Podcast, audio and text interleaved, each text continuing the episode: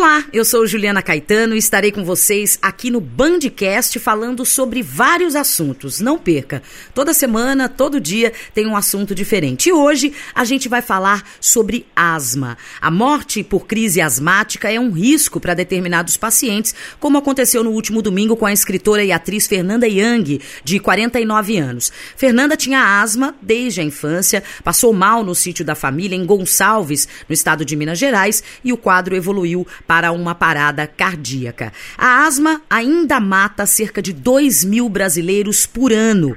A doença é a quarta maior causa de internação no país. A desistência do tratamento é um problema que precisa ser resolvido. E cerca de 235 milhões de pessoas no mundo sofrem com a doença. A gente vai entender um pouquinho melhor o que levou à morte da escritora Fernanda Young, se essas crises de asma que acabam levando ao óbito são muito comuns, como é o tratamento, enfim, vamos falar um pouquinho sobre asma. Eu tenho uh, para conversar comigo aqui o doutor Gustavo Van Dalsen, ele é coordenador do Departamento Científico de Asma da ASBAI, que é a Associação Brasileira de Alergia e Imunologia. Seja muito bem-vindo, doutor. Obrigado, Juliana. Prazer. Doutor, é, o que exatamente provocou a morte da escritora Fernanda Young? Resumindo, a asma pode matar, doutor? Bom, no caso específico dela eu não sei porque eu não acompanhei. Uhum. Não a gente não tem detalhes do caso, é, né? Mas a asma é uma doença crônica uhum. que não é comum, mas em alguns casos pode levar a óbito. Uhum. É, você mesmo já citou o número de óbitos que tem no Brasil. Certo. A asma é uma doença muito frequente, então tem muita gente no Brasil que tem asma até fazendo uma certa proporção, pouca gente morre por asma. Uhum. Mas a asma é uma doença crônica, é uma doença importante e que em alguns casos pode levar a óbito, sim. Uhum. Tanto que a gente estranhou, né, quando a gente falou, ah, morreu de asma. A gente sempre ouve falar que a asma é uma doença que precisa ser controlada, que a pessoa tem que fazer uh, uso de medicamentos uh, ah, para controlar uhum. essa doença, mas a gente raramente ouve falar que a pessoa morre por causa da crise de asma. Como que se dá essa crise e como é que a pessoa pode acabar morrendo, doutor? Então, a crise, normalmente, ela não é uma crise tão grave, uhum. né, mas toda vez que a gente tem uma crise de asma, a gente tem um processo inflamatório uh, importante dentro do pulmão, dentro dos brônquios. Isso leva a um fechamento dos músculos que envolvem o, os brônquios e uma dificuldade progressiva da pessoa que tem asma a respirar. É, normalmente com tratamento isso pode ser revertido, uhum. mas em alguns casos, se o tratamento não for adequado, ou se a crise for muito grave, ou se tiver um fator que desencadeou essa crise muito forte, essa crise pode ir evoluindo por uma dificuldade progressiva de respiração e, no último instância, pode ocasionar uh, parada respiratória e, e óbito. Uhum, tá certo. Agora, doutor, quais são os sintomas, né? A, a, no caso da Fernanda Young, ela tinha asma desde criança. O diagnóstico uhum. é mais fácil, é, geralmente atinge pessoas na infância, na adolescência, como é que é? Então, ela pode, a asma pode começar em qualquer idade. Uhum. Ah, existe um grupo grande de pessoas que têm asma que começam na infância. Mas tem uma outra parte importante que desenvolve asma durante a vida adulta. Tá. Até na, na, idosos podem desenvolver asma. Não é tão comum, mas isso pode acontecer. Uhum. Os sintomas mais é, comuns da asma são as crises é, recorrentes de chiado no peito, né, dos sibinos, é, falta de ar, uhum. tosse e às vezes aperto ou dor no tórax. Tá. É, eu acho que o principal sintoma é a falta de ar, né? É, a pessoa começa a sentir essa falta de ar mais frequente e aí é nesse momento que ela acaba procurando um médico e é diagnosticado com asma, doutor? É, normalmente sim. Normalmente, é, quando você tem a crise, você tem que procurar um serviço de saúde para ser tratado. Uhum. Ah, mas o tratamento ele não deve ser feito só na emergência. Tá. É importante que, que, a pessoa que tem asma procure um médico uhum. é, fora da, da crise para receber um tratamento de controle. É, a asma é uma doença que deve ser controlada. Uhum. Infelizmente, a gente não tem uma cura para a asma, uhum. mas existem medicamentos, vários medicamentos, que são utilizados para que a doença seja controlada e que a pessoa que tem asma tenha uma qualidade de vida boa, normal, e que tenha um risco menor dessas uh, fatalidades e de crises graves. Uhum. As crises de asma, elas uh, podem acontecer de tempos em tempos, isso varia de acordo com a pessoa e também de acordo com os hábitos uh, dessa pessoa. Eu vou confessar aqui para o senhor, eu tenho asma, fui diagnosticada por volta dos 15, uhum. 16 anos, tive uma gripe muito forte e aí uma falta de ar que, que não era para ser um, um, um, sintoma dessa gripe, era uma falta de ar fora do normal e fui diagnosticada com asma. E depois eu fiquei apavorada porque o médico me disse que eu não ia poder mais ter bicho de pelúcia na minha casa, cachorro, tapete, enfim, tem algumas coisas que são gatilhos para quem é diagnosticado e depois quer ter uma vida normal. Tudo isso é, é, é não, não é lenda, é verdade mesmo, doutor. Sim, de certa forma sim, né? Assim, a, a gente está na época de, de inverno, a grande maioria das crises de asma ocorrem durante o outono e o inverno. Uhum. As infecções respiratórias ainda são os principais gatilhos dessas crises. Tá. Quando a gente pega um resfriado, uma gripe, uma infecção respiratória, a gente tem asma, a gente tem uma chance muito maior de desenvolver uma crise de asma. Uhum. Outras coisas também podem desencadear exercício, exposição a, a, a poluentes, a alérgenos, isso também pode causar crise. Uhum. Mas o principal gatilho são as infecções respiratórias. Tá. Por uma pessoa que tem um resfriado, uma gripe ou até uma pneumonia e tem asma, esse quadro vai ser agravado. Provavelmente sim. Uhum.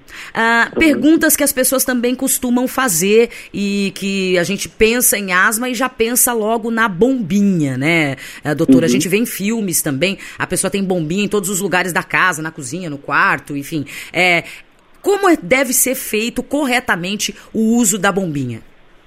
Então, a bombinha, a bombinha né, é o nome popular para o uhum. aerosol dosimetrado, que certo. é um dispositivo uhum. que faz com que a medicação vá para o pulmão. Uhum. Existem bombinhas de vários tipos. Né? Existe a bombinha de broncodilatador, que é aquela que é usada durante a crise ou durante os sintomas, para uh, melhorar ou aliviar os sintomas. Naquele momento, né? Naquele momento. Uhum. E existem outras com medicação que são usadas de uso contínuo para o tratamento de controle da asma. Tá. Uh, uma coisa que é importante, né, que tá, é muito conhecida, é que uh, tratar a asma, controlar a doença, é uma, é, é uma parte importante para prevenir essas crises graves. Tá. A gente sabe que quem faz o tratamento adequado da asma tem uma chance muito menor de ter crises e uma chance muito menor de ter essas crises mais graves. Uhum. Então, acho que a mensagem importante que a gente tem que deixar é que a pessoa que tem asma, ela tem que ir no médico.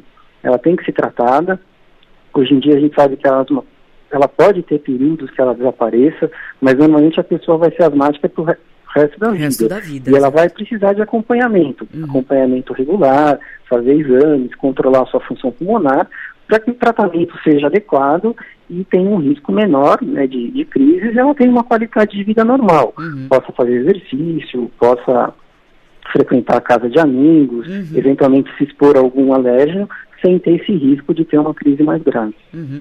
Uh, doutor, eu separei algumas perguntas aqui de alguns ouvintes que entraram em contato conosco quando uhum. eu disse que eu ia uh, abordar esse assunto aqui no Bandcast. O Caio pergunta o seguinte: uh, eu sou asmático, faço uso da bombinha, mas só quando tenho crise. E eu sinto que o meu coração acelera muito. Ele pergunta se isso é normal, doutor. É normal. A, o broncodilatador ele é um medicamento que atua basicamente em músculos. Uhum. Ele vai atuar no músculo do pulmão, relaxando esse músculo, uhum. mas uma parte da medicação vai para os outros músculos. Então a gente tem um aumento da frequência cardíaca durante o uso do remédio, que é esperado e não é perigoso.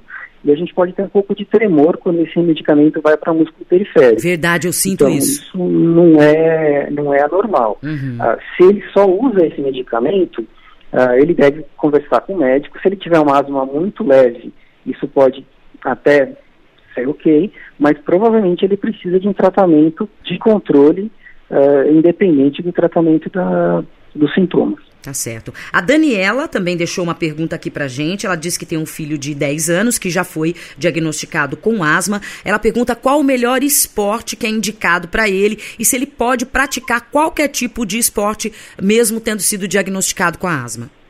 Hum, é, não existe um esporte ideal, né? Existe uhum. muito que se fala da natação, Sim. mas não, não é obrigatório fazer natação. Ah, o, é importante que o paciente que tem asma, ele, a pessoa que tem asma, faça atividade física. Uhum. Como é importante que qualquer um faça atividade física. Uhum. Mas quem tem asma, especificamente, deve ter, ter um estímulo maior para praticar atividade física. Uhum. Ah, o asmático não deve praticar atividade física durante as crises. Sim. Então, se ele tem sintomas, está em crise, está tossindo, aí ele não deve praticar. Mas é importante que quando ele estiver bem, ele faça exercício. Mas pode ser qualquer exercício. Os melhores exercícios são exercícios aeróbicos. Correr, andar de bicicleta, jogar futebol, uhum. jogar qualquer outro esporte que tenha atividade aeróbica. Uhum.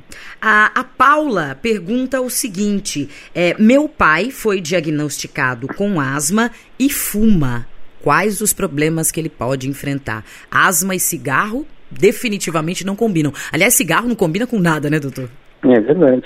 Ah, então, a asma, ela, ela, a gente pode ter dois problemas com, com o tabagismo. A gente uhum. pode ter a asma, que se é agravada pelo tabagismo, e se a pessoa for tabagista de longa data, ela pode desenvolver a eh, DPOC, que é, que é a doença pulmonar obstrutiva crônica, que é uma doença causada pelo cigarro. Certo. Ah, é lógico que não é recomendado, é altamente estimulado para quem tem asma não fumar, nem ter contato com pessoas, né, nem o tabagismo passivo também não é recomendado. Tá. Ah, é importante que o pai dela se conscientize, não é fácil parar de fumar, mas existe uma série de estratégias, ela pode, ele pode conversar com o médico uh, ah, para tentar melhorar ou ter mais chance nesse, uh, nesse processo de largar o cigarro.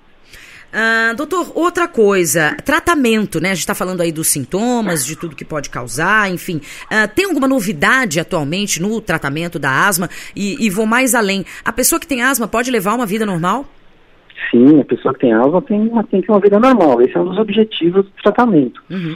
A, a, grande maioria das pessoas que têm asma só tem vida normal, uh, praticam exercício, fazem suas atividades sem nenhum problema. Uhum.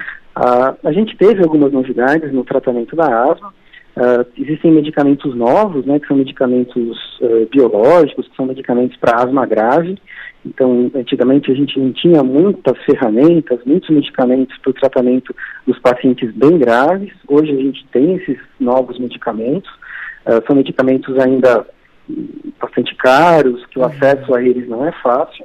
Mas hoje a gente tem uma gama grande de medicamentos que podem ser usados e o que se está tentando cada vez mais é encontrar o remédio certo para cada paciente. Uhum. É, hoje em dia a gente não tem mais aquele conceito que tem um remédio que vai tratar todo mundo, mas o que o médico faz é tentar encontrar, dependendo do perfil do paciente, o remédio que melhor se adapta, o que melhor vai ter sucesso no tratamento daquela pessoa. Uhum. A, a, o fato da pessoa ser asmática, mas ficar anos e anos sem crise, sem nenhuma manifestação, não significa que a doença está controlada. Ela tem que procurar um médico frequentemente para poder uh, se medicar corretamente, né, doutor? É, não quer dizer que a doença sumiu. Se ela não, se a pessoa não tem mais nenhum sintoma, provavelmente a doença está controlada porque tá. ela não se manifesta mais. Uhum. Mas não é incomum pessoas que, por exemplo, tiveram sintomas na juventude, na infância, passam muitos anos bem Sim em algum momento mais para frente da sua vida podem voltar a ter esses sintomas de novo. Uhum. Então é sempre é bom ficar atento e procurar um médico. Essa é a, a indicação, né, doutor? É. Muito bem, nós tivemos aqui o doutor Gustavo Vandalsen, coordenador de Departamento Científico de Asma da ASBAI, a Associação Brasileira de Alergia e Imunologia, conversou com a gente aqui no Bandcast. Doutor, muito obrigada pela entrevista, viu? Eu que agradeço, um abraço. Tchau, tchau. Tchau, tchau. Esse foi mais um Bandcast. A gente tá de volta com mais um assunto bem interessante e bem bacana para você. Até a próxima.